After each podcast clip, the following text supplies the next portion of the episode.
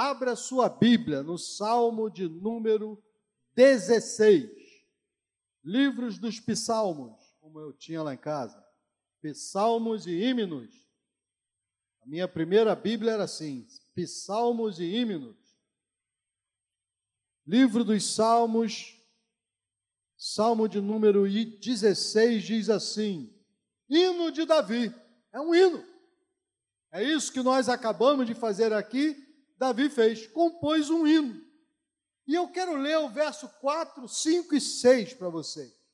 Diz assim, verso 4, 5 e 6: Muitas serão as penas dos que trocam o Senhor por outros deuses não oferecerei as suas libações de sangue, e os meus lábios não pronunciarão o seu nome, o nome desses deuses. Eu não vou nem falar sobre ele. O Senhor é a porção da minha herança. O Senhor é o meu cálice.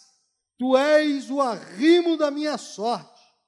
Caem-me as divisas em lugares amenos. É muito linda a minha herança. É isso que eu queria ler hoje. Curva a sua cabeça ainda mais uma vez. Pai querido, tu és um Deus bom, fiel, justo e verdadeiro, e a tua palavra, Senhor, é a verdade.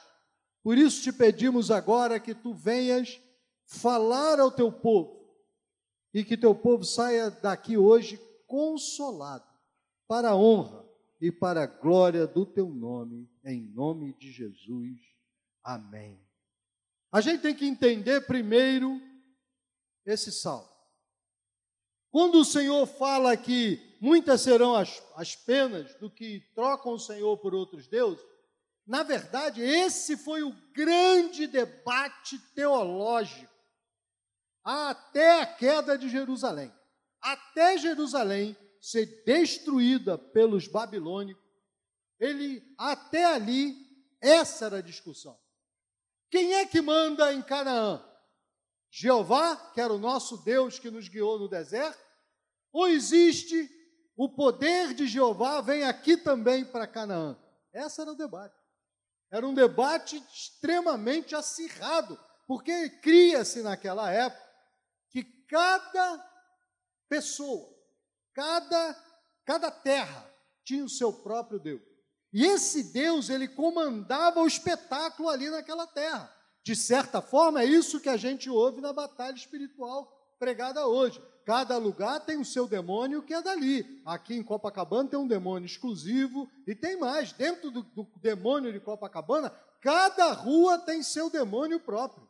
Então a Bolívar tem o seu demônio, Nossa Senhora de Copacabana tem o seu, está dividido territorialmente o lugar em formas demoníacas. Mas aí, a gente tem que lembrar que o Salmo 24 diz que ao Senhor pertence a terra e tudo que nela há. O mundo e todos que nele habitam. Não existe papo de demônio que manda aqui, manda ali, eu tenho para andar. Isso eu aprendi na, em outros lugares. Eu ia atravessar a rua e dizia: dá licença. Eu ia entrar no mar, eu morava, molhava minha mão na água, me benzia e dizia: dá licença. Era assim que era, porque eu acreditava assim. Mas nós não podemos continuar nessa loucura, irmão. Mas eles discutiam isso. Aqui em Canaã, quem manda é Baal, quem manda é Dagon, quem manda é Astarote, quem manda são esses deuses. Porque quando a gente olha, Baal era o deus da vitória enquanto que a sua mulher, Astarote, era a deusa da fecundidade. Então eles diziam: quem garante que eu brigar com esse Deus aí, a gente vai começar a ter, ser derrotado nas guerras? E quem disse que se eu não fizer as pazes com essa deusa aí, ela não vai parar a chuva aqui? Por isso, Jeremias vai dizer: o Deus que ordena a chuva temporã e a serôdia. Na verdade, é isso. Agora, Davi vai nos dizer que muitos são as penas desses. E que ele, Davi, nem pensava nisso. E eu gosto de olhar para a vida desses homens de Deus, porque eles têm uma coisa que para mim é a número um. É a número um. É que, por exemplo, Cada um deles tinha um reconhecimento do Senhor, Deus. Abraão, Deus olhou e disse: É meu amigo. Daniel, o Senhor disse: Homem muito amado. Pode guardar isso aqui porque você vai ser um dos meus. Olha aqui, amor isso. E Davi, o Senhor vai e diz assim: é, esse tem o coração igual ao que eu gosto. E a gente olha neles e vê que nenhum deles era super-homem. Isso me dá esperança. Nenhum deles tinham nascido em Krypton. Eles nasceram lá em, na região lá e viviam perfeitamente bem. Mas provavelmente o motivo mais importante do reconhecimento de Deus é que eles se alegravam no Senhor. Na sua batalha, na sua vida, uma característica todos os homens de Deus tinham, eles se alegravam no Senhor. O Salmo 34, 37, 4 vai dizer assim: Alegra-te no Senhor, e Ele estabelecerá os desejos do teu coração. Eu, quando eu era recém-convertido, minha mulher, esse era o, o salmo, esse era o texto que minha mulher mais gostava e citava sempre. Te alegra, nós aprendíamos ainda na antiga, na antiga versão bíblica que dizia: é, deleita-te no Senhor, e Ele concederá o desejo do teu coração. Você tem desejo no teu coração? Então agora olha para Deus e diga: Senhor, muito obrigado, porque tu és o meu Deus, eu te louvo, aleluia. Fica feliz, se alegra em Deus, e Ele acaba concedendo o desejo do teu coração. Há muitas maneiras da gente se alegrar em Deus. A primeira delas é fazer cânticos espirituais.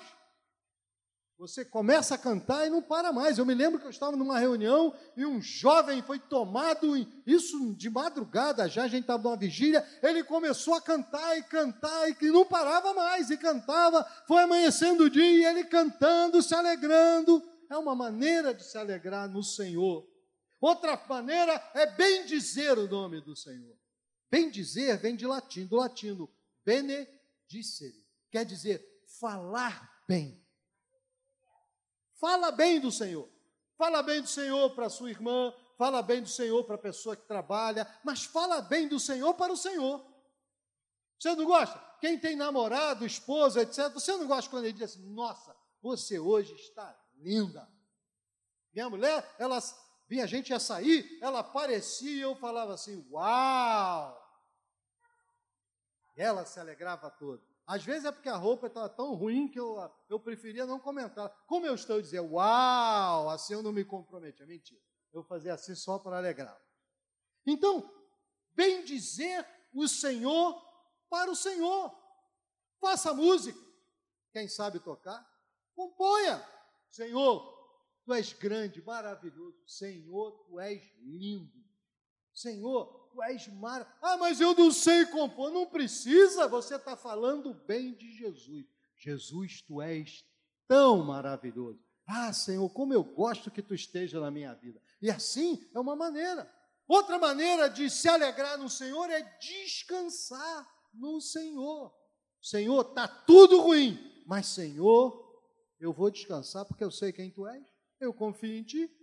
Eu sei muito bem quem tu és. Minha neta, no outro dia, acordou cedo, espalhou os brinquedos dela toda. Quando os pais levantaram, estava aquele tumulto.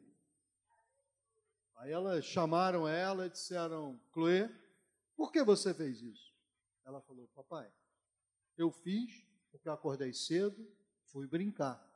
Eu, então, primeiro eu baguncei, agora eu vou arrumar. A vida é assim ensinou para eles o que é a vida. Com três anos, ela já sabe tudo sobre a vida. A vida, irmão, é assim.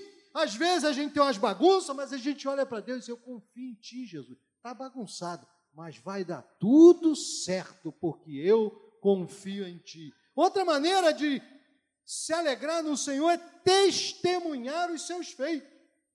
Hoje o pastor ah, ah, Carlos Ribeiro, de manhã, vocês se lembram? Que ele contou do, que o pastor Cassiano parou no meio da reunião e disse: Você de vermelho, vem aqui que Deus quer te curar agora.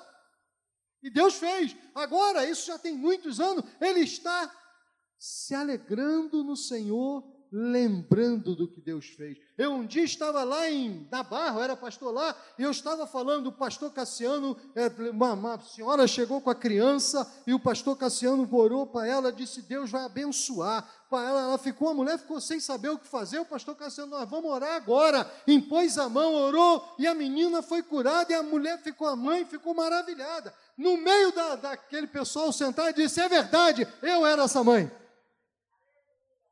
Eu estava me alegrando, ela se alegrou. As pessoas estavam ali, se alegrou, se alegraram. Irmãos, testemunhe dos feitos do Senhor na tua vida. Testemunhe, conte para o vizinho, conta para a pessoa do lado, conta quem trabalha, fala, vai demonstrando. Mas talvez a maior forma de demonstrar a ele a alegria dele é confiar nele. Agora olha para bem assim, olha dentro do teu coração. Aproveita que está de máscara, ninguém sabe se você falou ou não. Faz assim só, mexe sua boca assim, faz mímica. E diga assim, Senhor, se você é verdade, né? Eu confio em ti. Tem alguém que confia aí? Diga, Senhor, eu confio em ti. Eu não consigo ver a saída, mas eu confio em Ti. E a maneira que Deus quer que nós confiemos é como criança, uma confiança total, uma confiança que não tem reserva, ela confia em você integralmente. Você precisa aprender a confiar em Deus integralmente. Não tem saída, mas eu confio integralmente. Eu conheci lá quando eu trabalhei em Recife essa irmã. Eu conheci pessoalmente, ela tinha um tumor no cérebro enorme, os olhos dela começaram a sair. E ela não sabendo, ela ficou grávida. E todo o hormônio para que necessitava da criança foi para esse tumor. E ela foi lá fazer o, o, a ultrassonografia e as, a criança não tinha as pernas. E agora, olha o que aconteceu. Agora ela tem uma criança gerando sem perna. Aí o marido dela, nesse ínter, tinha sido chamado e a ser ordenado pastor, e ela descobriu tudo em cima. Ela grávida com a criança defeituosa, ela com tumor cerebral, sabiam que ela não ia muito longe, o tamanho daquele, do tumor, e o homem que veio ordenar aquele homem como pastor, botou a mão e disse: Olha, eu ouvi falar que a, a sua esposa está doente, eu quero orar por ela vamos orar. Puseram a mão sobre ela, oraram por ela. No dia, e ele, o homem falava assim: seca esse tumor, seca esse tumor, seca esse tumor. No dia seguinte, os olhos dela tinham voltado. Eu conheci essa mulher. E aí, quando ela. Toda a região de Olinda conhece essa história. É só chegar lá em Olinda e dizer assim: vocês conhecem uma história de uma pessoa, mulher do pastor, que estava com o olho e o tumor secou? Alguém conhece? Todo mundo conhece. Mas, quando ela teve o neném, veio, apresentar o neném, as perninhas estavam lá. A, a, a, avó disse: Não, essa não é minha neta, minha neta não tem perna. O moço, olha, eu não sei se ela não tinha perna, eu sei que essa aqui tem perna, é a sua neta. Irmãos, eu conheci essa criança já com 15 anos de idade, eu conheci, ninguém me contou. Então confia no Senhor totalmente como criança. Alguém vai dizer para você, sempre diz, não vai dar certo. Aí você diz assim, como criança, vai dar certo, sim.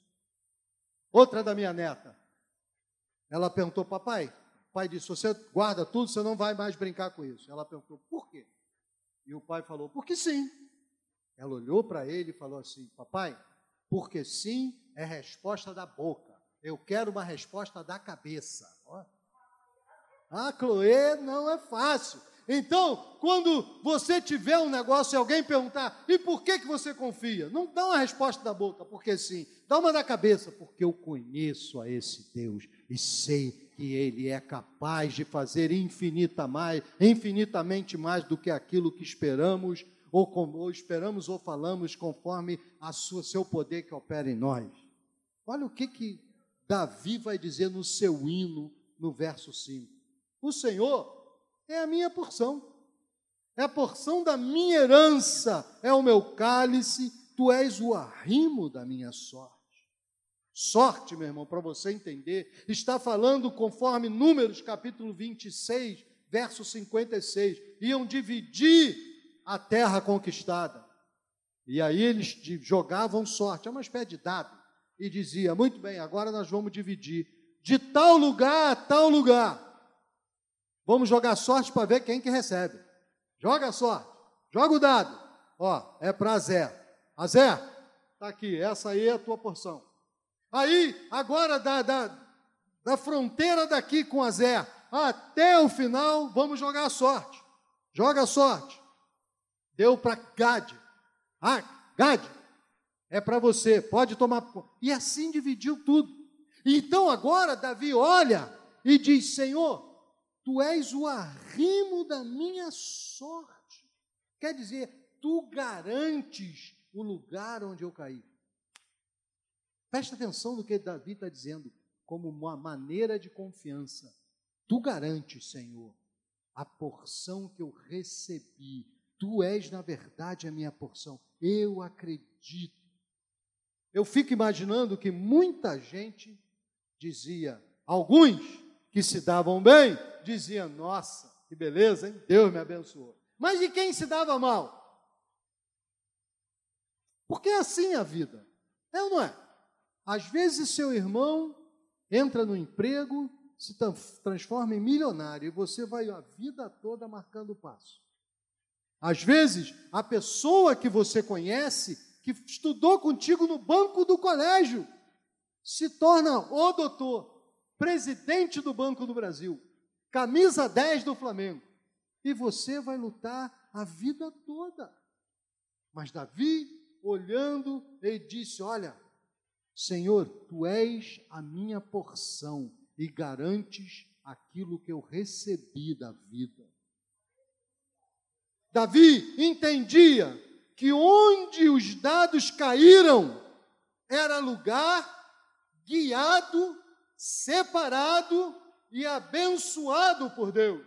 Davi entendia que as coisas da vida dele não estavam aleatórias, as coisas da vida dele eram segundo a vontade de Deus. Eu quero dizer isso para você. As coisas da sua vida não são fruto de aleatórios. Muita gente entende sorte como a sorte romana, a deusa fortuna, uma deusa louca que andava pelo mundo e tocava um e esse homem se dava bem tocava o outro, se dava bem. Quem não tocava se dava mal. Não, não, o nosso Deus não, não é assim. O nosso Deus, ele crê que nós temos que olhar para tudo, envolvendo a nossa porção e ver nela a mão de Deus. Você consegue dizer amém para isso? Você consegue olhar para aquilo que você tem? Ah, mas eu moro na comunidade. E daí? E daí? Podia ser pior. Você podia morar na comunidade e ainda torcer pelo Vasco. Era muito pior, meus irmãos. Um monte de vascaíno me olharam atravessado. Perdão, irmão, perdão, perdão, perdão. Na verdade, a gente podia, pode olhar como mão de Deus, o camarada que recebeu, jogou o dado, recebeu aquela porção, ele podia dizer foi a mão de Deus, ou podia dizer foi a trapaça de quem jogou. Você pode olhar as coisas que você tem na sua vida como mão de Deus, ou você pode olhar e dizer: o diabo está agindo na minha vida. É contigo, você que vai dizer. A maioria das pessoas que se davam mal, elas criam que estavam sendo prejudicadas, foram golpeadas, receberam um golpe.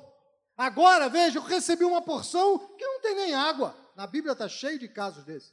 Eu recebi um pedaço que é um deserto. Eu recebi um pedaço que não tem uma árvore. Eu recebi um pedaço que eu vou ter que trabalhar dobrado. Eu recebi agora, veja lá o Edson. O Edson Lobo recebeu um lugar maravilhoso. Olha só, só tem árvore. Em si plantando tudo dá, que nem Caminha falou. Aleluia. Pode ser? Pode ser. Davi olhando, ele via diferente. No verso 6, ele diz: Caem-me as divisas ou seja, a sorte em lugar lindo. Diferente. Ele olhou e disse: Olha, os meus lugares caem em grande maravilha. Davi não entrava nessa discussão. Por que eu recebi essa porção? Por que é diferente? Por que meus irmãos receberam melhor? Por que aquele. Irmãos, diz que a grama do vizinho é sempre mais verde, até que você descobre que ela é feita de plástico, aquela grama sintética. A sua grama é verdadeira, a do outro é sempre mais verde porque é sintética, meu irmão. Acredite, a grama de todo mundo é difícil, meu filho. Ninguém nesse mundo tem. O cara pode passar de Rolls Royce aqui. E daí? Uma vez eu me lembro que eu passei, indo para a igreja, passou um camarada, que era famoso na época, num Rolls Royce. Ele morava num apartamento gigantesco, mandou fazer um trono de ouro para ele. Ele tinha um trono de ouro, um Rolls Royce. Um outro que eu conheci também multimilionário, comprou três andares de um apartamento que tem no Flamengo. Quando você passar no aterro, um que tem umas árvores, é esse. Comprou três últimos andares. A mulher dele gostava de jardim, o que ele fez? O último andar, ele mandou fazer um pomar. O último andar da casa dele é um pomar. E aí você passa andando num carro, aquele seu carro, Uno, ou então Gol, grande ônibus lotado, e você vai passando por ele vendo, e vê o cara, a casa do sujeito, tem até goiabeira no, no teto. É? E aí você diz, por que, meu Deus? Quando você olha, você olha assim, olha, os de Gade, os de Azé, eles receberam a, a porção dele. Mas Caleb, o grande Caleb, o homem de Deus, só recebeu a porção dele quando ele estava com 89 anos e depois de fazer muita guerra. Não caiu no colo, não, meus irmãos. Deu trabalho.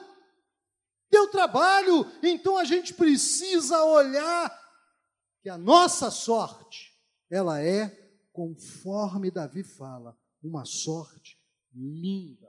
É claro que Davi está fazendo uma metáfora com a vida. Então, Davi está dizendo para você: a sua vida caiu numa porção linda. E Davi não tinha luta? Davi tinha um bocado de luta, leia a Bíblia. Davi não tinha derrota, Davi tinha um bocado de derrota. Você viu o que aconteceu com a família de Davi? Que coisa louca era a família de Davi. Davi tinha pecado, meu Deus, como Davi tinha pecado, mas pela fé ele sabia que tudo ia acabar bem.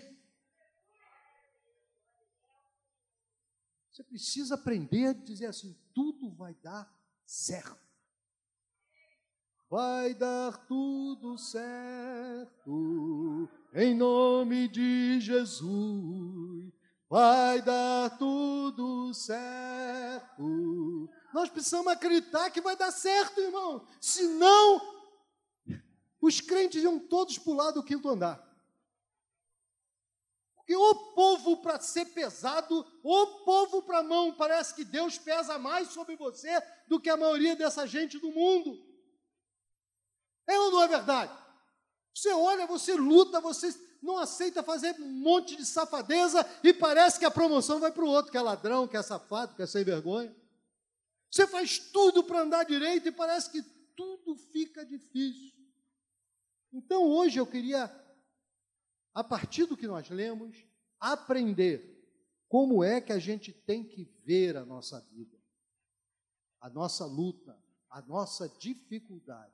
Primeiro lugar, fale sempre: a minha porção vem do Senhor, qualquer que seja ela, a minha porção vem de Jesus. A minha mulher doente, cega, vem de Jesus. A minha filha doente durante anos vem de Jesus. O meu infarto vem de Jesus.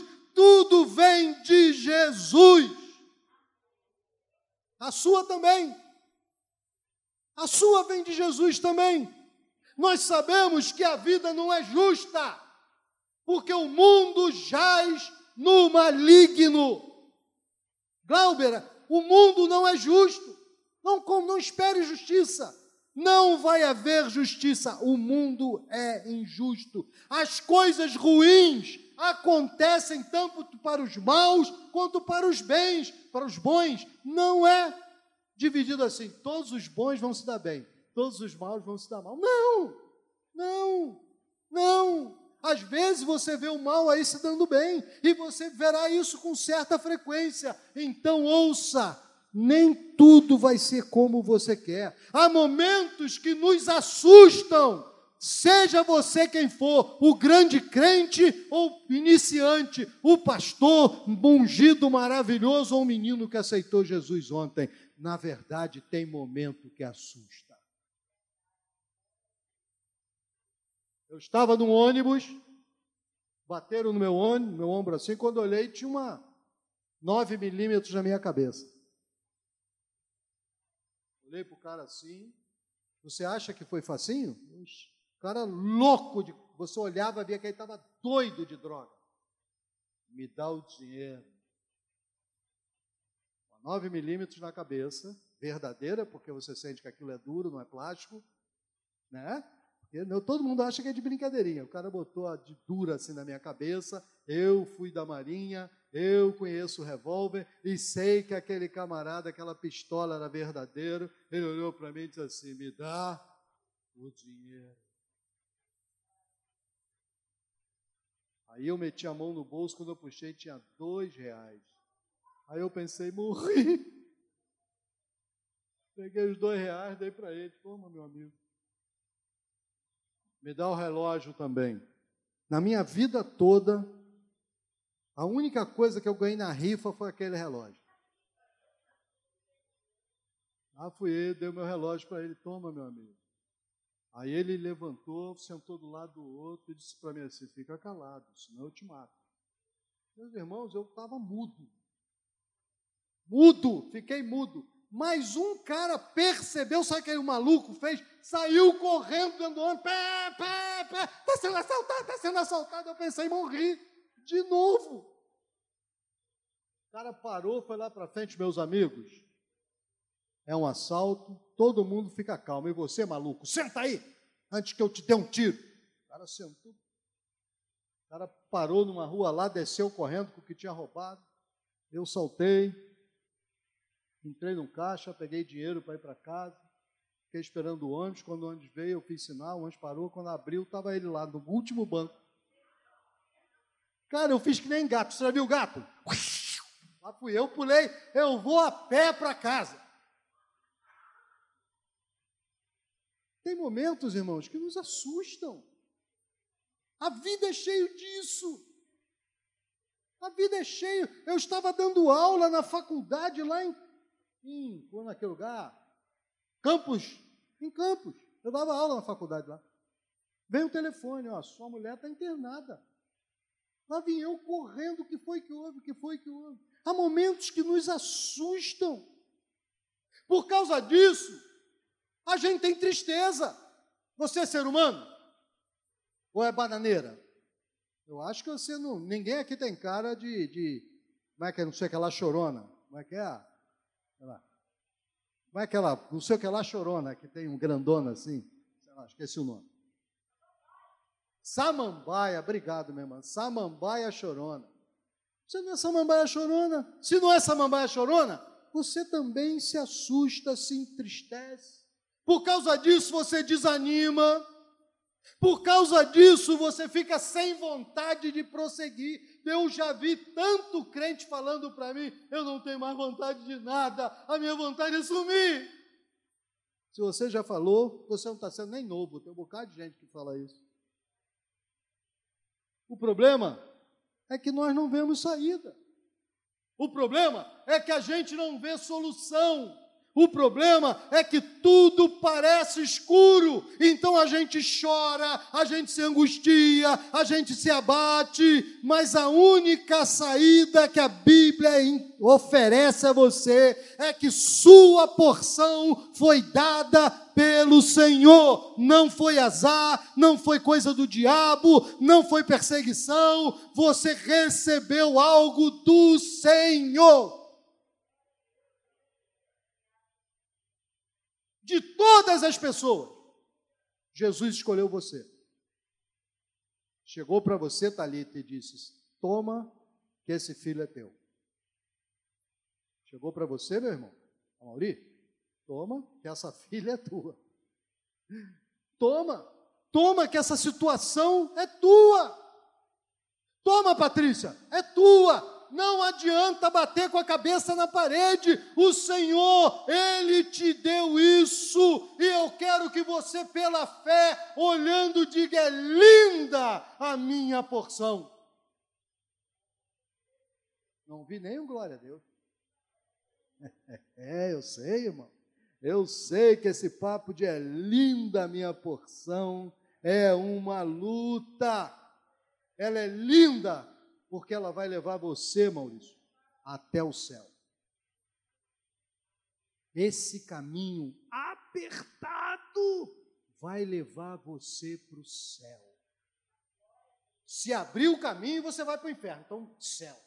Para o céu é salário mínimo. Para o céu é doença de pele. Para o céu é torcer pelo Vasco.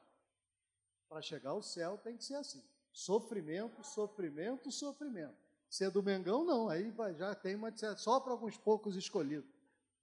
Irmãos, a minha porção ela é linda, porque essa minha porção veio do Senhor e ela vai me levar até o céu.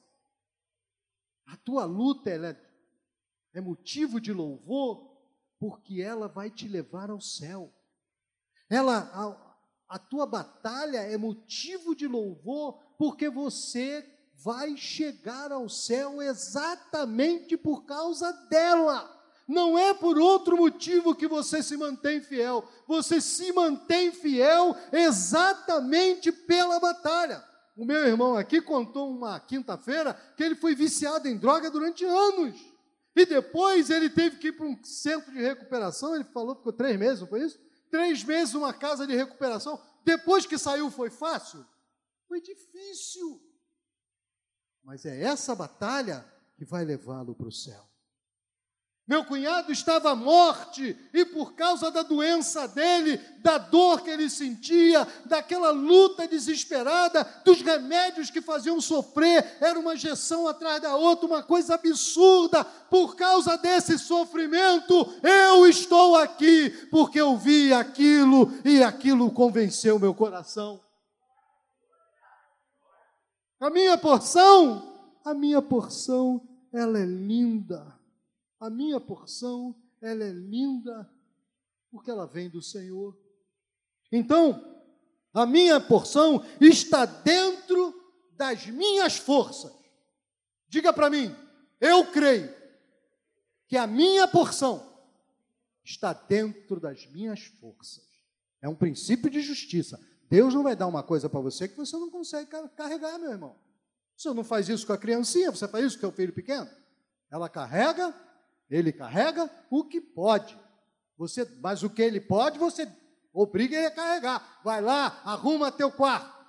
Eu vejo lá a minha neta, quatro anos, tá, as perninhas dessa magrelinha. Vai lá e arruma teu quarto. Ela vai lá e arruma o quarto. A mãe não ajuda, não. Vai lá e faz. Vai lá.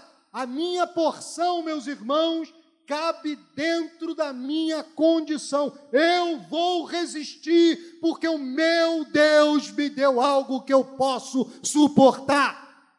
Segunda coisa que eu tenho que aprender é que as minhas forças serão renovadas na medida que eu for caminhando. O meu Deus renovará as minhas forças. Eu tenho certeza disso. Conforme eu ficar abatido, Deus renova a minha força. E você acorda de manhã e nem sabe, o que foi que houve? Eu estou tão bem hoje. Foi a mão do Senhor. Terceira coisa, a minha porção é linda e Ele vai me orientar o que fazer. Davi vai falar nesse salmo que até quando ele dormia, Deus falava com ele. Essa semana, um pastor esteve conosco na reunião de pastores e ele contou que a filha dele teve uma doença chamada febre reumática. É uma doença pesada, uma doença autoimune, eu sei bem o que é. Uma doença brava. E ele, ninguém detectava o que era, o médico dizia febre reumática, ela olha, tá, a coisa está ficando muito séria, nós estamos usando o que pode, mas ela é uma criança, tinha dois anos, três anos, e ela não, não sei o que está acontecendo. E ele dormiu, um dia dormindo, ele viu, olha você, uma pessoa veio até ele e ele perguntou a ela, ele viu que era Jesus, falou, Senhor, o que é isso que minha filha tem? E no sonho, o Senhor falou para ele, é a sanha do saci. Estás totalmente louco, é coisa de sonho. Ele não entendeu nada, sanha do saci, coisa, eu não sei o que, que é isso. E aí ele acordou, ele pegou óleo, ungiu a filha e disse: sanha do saci, sai desse corpo. E a menina ficou curada. Interessa o que é? Não interessa, meu irmão. Interessa que o Senhor me orientou a fazer algo, mesmo que eu não entenda. Irmão, o problema nosso é que nós somos lógicos demais. Eu quero que Deus me explique nos seus mínimos detalhes. Acontece que Deus não irá fazer assim. Ou você vai para a sanha do saci que você não entende, mas vai fazer assim mesmo porque você acha que Deus falou com você. Ou então, minha filha, se prepare para uma vida longa de frustrações. Então, a primeira coisa é que minha porção vem do Senhor. A segunda coisa que eu quero deixar para você na sua batalha, na sua luta, é que a minha verdadeira porção é Jesus. A minha porção, meus irmãos, não é essa vida. Para com isso. Se você tem um mob, sei lá, tem um carro chamado mob, da, da, olha que desprezo. Tem um carro chamado mob. Na verdade, eu estou falando porque eu não tenho certeza mesmo, estou ficando velho, falo um monte de bobagem. Então, tem aquele carro Mob da Fiat, que é um carro pequenininho. Sua porção não é o Mob, filho. Sua porção também não é o BMW. Sua porção não é o, o apartamento da Lagoa de que eu vi. Eu fui num muitos anos atrás. Eu tinha um, um parente meu muito rico e ele me levou na casa do pai dele, que era dono um maior supermercado do Rio de Janeiro na época. Eu fui lá, gente, eu me perdi, literalmente me perdi. Eu fui ao banheiro e não sabia voltar para a sala. Quase que me encontraram 20 anos depois pedindo esmola lá dentro da casa do homem. Era um mega apartamento, era uma coisa gigantesca. Irmão, mas essa não é a minha porção. Essa não é a sua porção. Não caia nessa conversa. A sua porção é o Senhor. Agora imagina assim você dizendo para sua mulher, quem é casado, namorado, você vira para ela ou para ele e diz assim, amor, eu te amo. Você sabe, né? Eu te amo. Mas bom mesmo era ter casado com o Luiz Carlos. Porque o Luiz Carlos, olha, ele ganhou na, na Mega Sena premiada da virada, ganhou 360 milhões. Hoje, se eu tivesse casado com ele, eu estava milionária. Você tá bom, mas bom mesmo era o Luiz Carlos. Bom mesmo era a Carolina. Sabe a Carolina? Aquela mulher linda de olhos verdes. Fala assim para Sara. Olha, eu, eu te amo, Sara. É, meu irmão, é oito facadas. Eu digo sempre para ela. Fala uma coisa dessa, são oito facadas durante o sono. Você nem acorda, morto. Olha, vira para a mulher e diz assim: amor, deixa eu dizer para você, eu te amo. Você é a mulher da minha vida. Mas eu devia ter casado com a Carolina aquela dos olhos verdes, que agora é Miss Brasil. Olha que maravilha, eu tinha me dado bem. Mas nós achamos que nós podemos falar isso com Deus. Senhor, eu te amo, Senhor. Eu canto até hino. Eu te amo, Jesus. Mas bom mesmo era ter ganho na Mega Sena. Senhor, eu te amo, Senhor. Eu te adoro, mas bom mesmo era estar milionário. Senhor, eu quero ser um dos grandes adoradores para ganhar 20 mil por apresentação. Senhor, eu gosto demais de Jesus. Salvação, Jesus, é muito bom, mas bom mesmo é um milhão de dólares. Senhor, ser teu é ótimo, mas eu quero um BMW. Senhor, Estar contigo na casa de Deus é maravilhoso, mas o meu eu prefiro em grana. Vocês acham que isso está certo?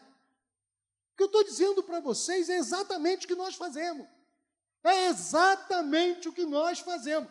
Basta faltar alguma coisa e você renega tudo que Deus te deu. Seja, seja sincero e olha para dentro de você. Você acha que você não faz isso? Quantas vezes eu chorei, já ouvi gente orando aqui, nesse, lugar aqui, antes de proibir aglomerar, quantas vezes eu ouvi gente falando aqui, Senhor, tu me esqueceste.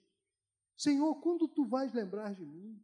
Senhor, quando tu vais mudar a minha sorte? Quantas vezes eu já ouvi isso? Senhor, muda a minha sorte. Eu me lembro dessa menina falando para a mãe dela: Mãe, quando Jesus vai mudar a nossa sorte? Que loucura, gente, que loucura, que loucura. Isso é insultar a Deus. Isso é dizer que Deus não está cuidando de você. Isso é dizer que você não crê na providência nem na provisão de Deus. Isso é uma coisa extremamente errado. Davi olha para Deus e diz: Senhor, tu és a minha porção, a porção verdadeira, tu és, porque no final, meus irmãos, é isso que vai contar. Ele era rei, ele era rico, ele tinha ele era poeta famoso, ele tinha tantas mulheres quanto ele quisesse, mas ele olha e diz: Senhor, a minha verdadeira porção és tu. Ai de mim se eu tiver tudo isso, Senhor, e não levar em conta. Quem crê que o Senhor é a porção, vê o invisível e espera no invisível. Quem crê que o Senhor é a verdadeira porção, está esperando o Senhor avisar. Aquele homem que estava, que o pastor contou hoje, que estava na igreja de Caxias, Deus chamou ele: vem cá, que eu vou te curar agora. Simples assim. Para Deus é assim. Ó. Simples assim. Se ele não fez ainda, é porque ainda não é a hora. Espera em Deus e diz: Tu és a minha porção. Quem consegue entender isso, entende que as batalhas batalhas, elas são necessárias. Ela se levanta, pessoas que creem assim, está caído, todo mundo diz, agora morreu, levanta e continua caminhando. Quem pensa assim, caminha apesar de tudo e apesar de todos. Irmãos, quantos que nós vemos aqui nesta igreja que tem lutas tremendas em casa? Sai daqui, Chega em casa, a batalha está lá. Mas eles vão vencendo e para vencer, porque eles sabem que a porção deles é o Senhor. Quem tem, quem entende as coisas assim é vitorioso. Mais um tempo em frente a Jesus para ser julgado. Mais um tempo. Eu já estou com 65, então já estou chegando no meu tempo de diante de Deus. Está chegando minha hora. Posso ter mais 20 anos. Meu pai morreu com 86, quem sabe eu imito o velho. E vou até os 86. Mas pode ser que não seja. Pode ser. Quem chegou aos 60, irmão, já está pedido. Eu falar para todos nós de 60, que acima de 60 aqui. Sua ficha já foi separada. Quem está abaixo de 60, Edson, desculpe, filho, sua ficha já foi pedida. Aí começa a vir assim, turma de 1954. Carimba, pá, foi, pá, foi, pá, foi. Vai indo, vai indo. Turma de 1955, pá, foi, pá, foi, pá. E assim, irmão, nós temos que ter essa visão e ficar sossegado nisso. Graças a Deus. Mais um tempo e todos os que estão aqui estarão diante de Deus para ser julgados. E se não tiver Jesus, que problema, hein? Que problema. Aí você vai ver a diferença entre ter a porção Deus e não ter a porção Deus. Entre ter Jesus como seu arrimo da sorte, garantidor, e não ter. Ouça, ouça isso porque isso é muito importante. Eu falei essa manhã. Você imagina 50 anos atrás, quem tinha uma televisão, eu me lembro quando eu, eu ganhei um, uma participação nos lucros da empresa que eu trabalhava, eu comprei uma televisão a cores. Uau! Cheguei em casa, pesava quase, tinha que vir oito homens para levar a televisão. Era um troço pesado, terrível Comprei, cheguei em casa com aquela televisão, um caixote gigantesco. Minha mulher disse que eu era o homem mais lindo que havia no Rio de Janeiro. Agora, quem quer uma televisão Telefunken? Agora é o plasma. É aquela fininha que brilha. Sei lá, eu como vejo televisão não faço questão nenhuma. Mas quem gosta, gente, tem que ter aquela que é fininha, que as cores brilham, fura os seus olhos. É uma coisa maravilhosa de linda. Eu me lembro que meu pai, quando nós compramos a primeira televisão, sei lá em que ano foi, 1960 e blau, papai botou aquela televisão Standard Electric lá em cima do móvel, ligou a bichinha. Assim, uma pergunta só para eu não estar tá falando só. Quem se lembra das televisões que corria assim, ó, o negócio começava a correr, você tinha que mexer no, no botãozinho até ele parar. Aí ele fazia. Aí você tinha que ir atrás e fazer ele ficar retozinho. Aí ele diminuía o quadro, você ia aumentando até o quadro ficar do tamanho. Quem viveu essa experiência? Ah, meus irmãos, eles perderam. Eles não sabem o que é ver uma televisão assim. Você era uma televisão a cores, preta, branca e cinza, são três cores. E aí a gente chegava, meu pai ligava, só podia ligar a televisão porque era muito caro o consumo. É, meu irmão, esquentava quase a sala toda, era um Deus nos acuda. E já se ligava, papai dizia só às 18 horas, ligava, apague a luz, que a televisão com a luz acesa faz mal aos olhos. E foi, porque todos nós lá em casa usamos óculos, todos, sem exceção nenhuma. Até o cachorro usa óculos, porque ficava no escuro assistindo aquele troço, até o cachorro ficou míope. Papai tinha toda a razão, mas era o que se dizia. Alguém queria isso hoje? Duvido. Terceira coisa que eu quero que você guarde hoje no seu coração: a minha sorte é garantida pelo meu Senhor. A minha sorte, ela é garantida. Eu não faço negócio, eu não faço nada sem que primeiro o meu Deus garanta. Você vai comprar um negócio? Não sei se já foram comprar crédito. Já, quem já comprou coisas a crédito aqui? Você vai lá, a primeira coisa que eles perguntam para você, você lembra o que é? Você já comprou a crédito antes? Experimenta dizer que não, eu só compro à vista. Vai lá e fala isso. Não, eu só compro à vista. Safado, sai da minha loja, rapaz. Tu acha que eu vou vender para um vagabundo que compra tudo à vista? Eu quero é crédito. Eu quero ver se você tem nome na praça. Eu quero saber é se eu vou vender o sapato e você vai pagar em 18 prestações. Eu quero ver se você vai comprar o iPod. iPod dividir em 12 vezes. É, o iPod. Você, eu quero ver se você consegue comprar televisão. Eu me lembro quando eu casei, eu casei sem televisão. Não tinha televisão na minha casa, não tinha nem rádio. Com quatro meses a Ernie estava grávida, era inevitável, porque não tinham nem televisão, nem rádio, nem coisa nenhuma. Então, filhos, presta atenção.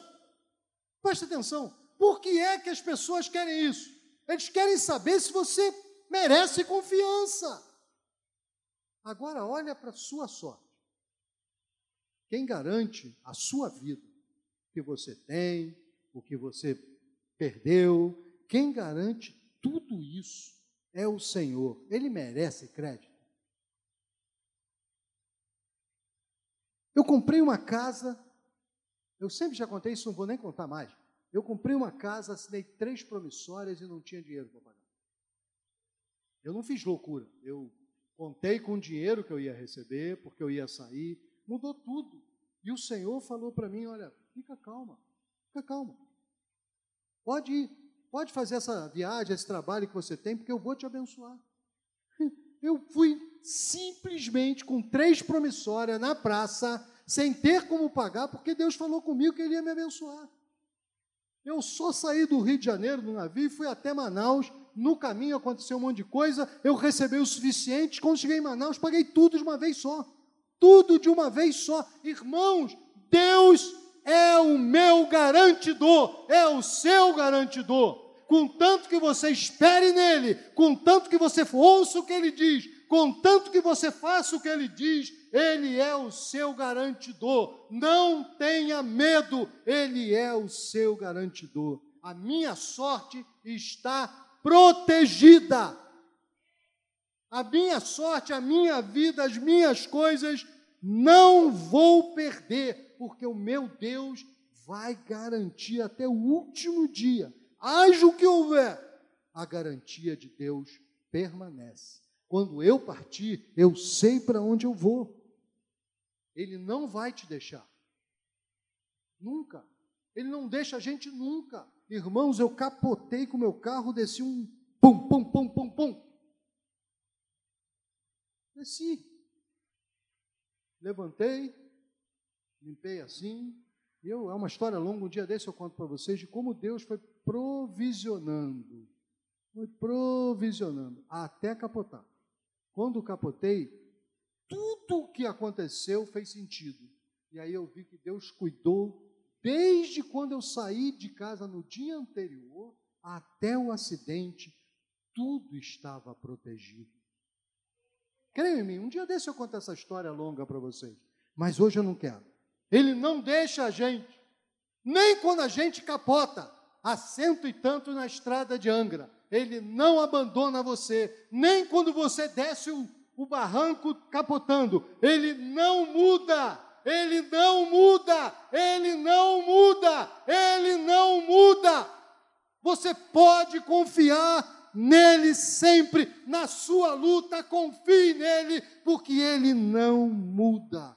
E por último, para fechar, a sua sorte é linda. Pastor, o senhor tem a ousadia de dizer que a minha sorte é linda com aquela sogra? Eu vou te dizer, essa tua sogra é linda. É ela que vai levar você para o céu e você nem sabe.